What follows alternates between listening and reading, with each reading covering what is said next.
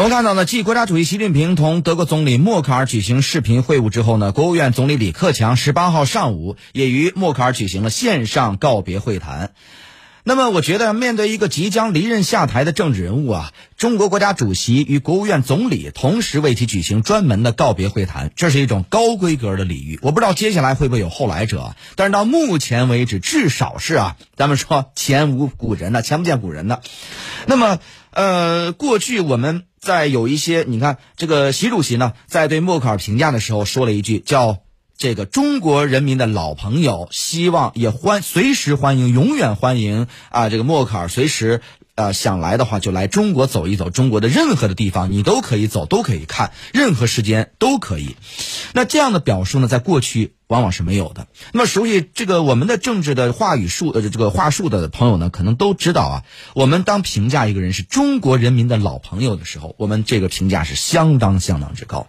而现在呢，我们又是这个从国家主席到国家总理啊啊，国务院总理，那么都分别和默克尔举行这种啊告别会谈。你这种告别会谈呢，当然是因为现在疫情的原因啊，所以大家是以视频的形式。那么我相信啊，如果不是疫情，大家恐怕是要面对面的进进行这种会谈啊。无论是我们。这个去到那里还是默克尔来到我们这边？当然，这种情况可能会更好。但是因为疫情啊，所以大家这个啊不再来回这个奔波了，但使用线上的形式，那么这个恐怕就真的是前无古人了。那么而在我看来呢，中方这样做主要是为了对默克尔任内为发展中德关系所做出的贡献表示感谢。不过呢，对默克尔表达感谢呀，绝对不仅仅是中方这样做的唯一目的。中方还想借此啊，向外界传达出几个重要的信息。啊，几重信息。第一个呢是中方想通过这一动作呀，进一步的奠定默克尔在中德关系发展史上无法撼动的政治贡献和政治地位。而呢，接下来呢，在离任之后呢，还能够继续为中德关系发展而发挥这个影响力与发挥余热。因为默克尔有这样的政治能量，他在德国执政十六年间，支持率一直都在百分之五十以上，甚至最高是达到百分之八十六。这在西方国家的政治人物当中啊，还无人能出其右，除了俄罗斯以外啊。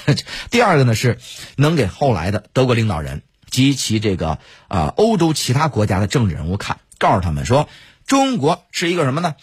重感情、讲义气的国家。只要你们跟默默克尔是一样啊，为发展两国关系做出贡献，中国人民也不会忘记你们。第三个什么呢？通过对默克尔的感谢，把默克尔执政时期的中德关系树立为中国与其他国家交往的样板工程，让默克尔的继任者以及其他国家的领导人啊都能够以默克尔执政时的中德关系为榜样。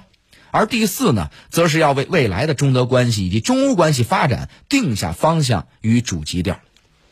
那么，其实我想啊，不光是中国政府和中国人民啊感谢这个默克尔，那么德国人以及欧洲人也对默克尔的离任啊感到非常的惋惜。那么，这背后是什么原因呢？其实啊，咱实事求是的来说，无论是德国还是在这个欧盟内部，那么默克尔都远远没有受到所有人的一致欢迎。反对他的，说实话也大有人在啊，尤其是很多主张激进政治路线，尤其是极左或者极右的人士，其实并不喜欢他。相当多的民粹主义和民族主义分子经常还攻击他。这背后的原因在于什么呢？默克尔不仅坚持走的是一条不左不右、理性务实的中间路线，而且他个人表面上看上去并不张扬，但却是性格沉稳、冷静、执着，就是自己认定了的事儿，一定要坚持到底。无论外界如何批评，甚至是这个抨击他，啊，无不如此。然而，恰恰就是这么一条政治路线与这样一种政治性格，不仅成就了默克尔，而且也成就了德国。在默克尔上台前的1998年到2005年期间，德国的经济成长率大约仅有百分之一点二，失业率却一直维持在百分之十的高位。在默克尔执政的这十六年间，德国经济不仅重新恢复了强劲而稳定的增长，甚至一度啊成为了整个欧盟以及世界的超级经济明星。而默克尔领导的德国在经济上的巨大成功，还确立了德国在欧盟的龙头领导地位。过去十年多啊，这个欧盟可谓是遭遇了无数的劫难，包括欧洲债务危机、中东北非的难民危机、希腊金融动荡危机、欧洲的这个英国的脱欧危机、俄罗斯与乌克兰的军事冲突危机以新冠疫情危机等等等等，都是因为有了默克尔领导下的德国这个欧盟的定海神针呐，最终才得以转危为安，避过了走向裂这个呃分裂的这么一个命运。那么除此之外呢，默克尔还有一件事啊，给世人留下了深刻的印象，那就是他的骨头超级硬，甚至敢于顶撞，甚至跟超级强权美国对着干。包括在美国出兵伊拉克的问题上，以及呢，在面对特朗普奉行的美国优先政策的时候，他敢于说什么？说不。这在所有的西方国家当中，可谓是绝无仅有的一特例。那么好了，恐怕很多人都想问了，说那么在后默克尔时代啊？呃，默克尔离任之后的中德关系以及中欧关系又将走向何方呢？我认为，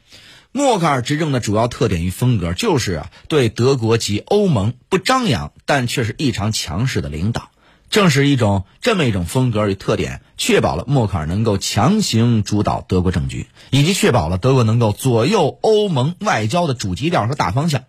这就是过去十六年来中德与中欧关系能够平稳发展的主要原因。但是呢，那么这样一种格局，随着默克尔的下台以及刚刚结束的这次德国大选，而有可能发生改变。我们知道，在刚刚结束的德国大选当中啊，中左翼的社会民主党得票率虽然领先于中右翼的这个联盟党，但是呢，这次选举也暴露出一个相当大的一个问题啊，就是主要党派的得票率均未超过百分之三十。这不仅意味着中左翼的社会民主党将不得不跟其他的小党分享权力，组成联合政府，而且呢，意味着在接下来的一段时间内，德国将不再有强势的政党能够主导政局，这将很难出现像默克尔这样的政治强人了。而德国政治权力的分散化与中央权力的弱化，也就意味着未来的执政者将不得不受到国内极左与极右的两股思潮的制约。默克尔所主张的对华友好路线将会受到极大的干扰与掣肘，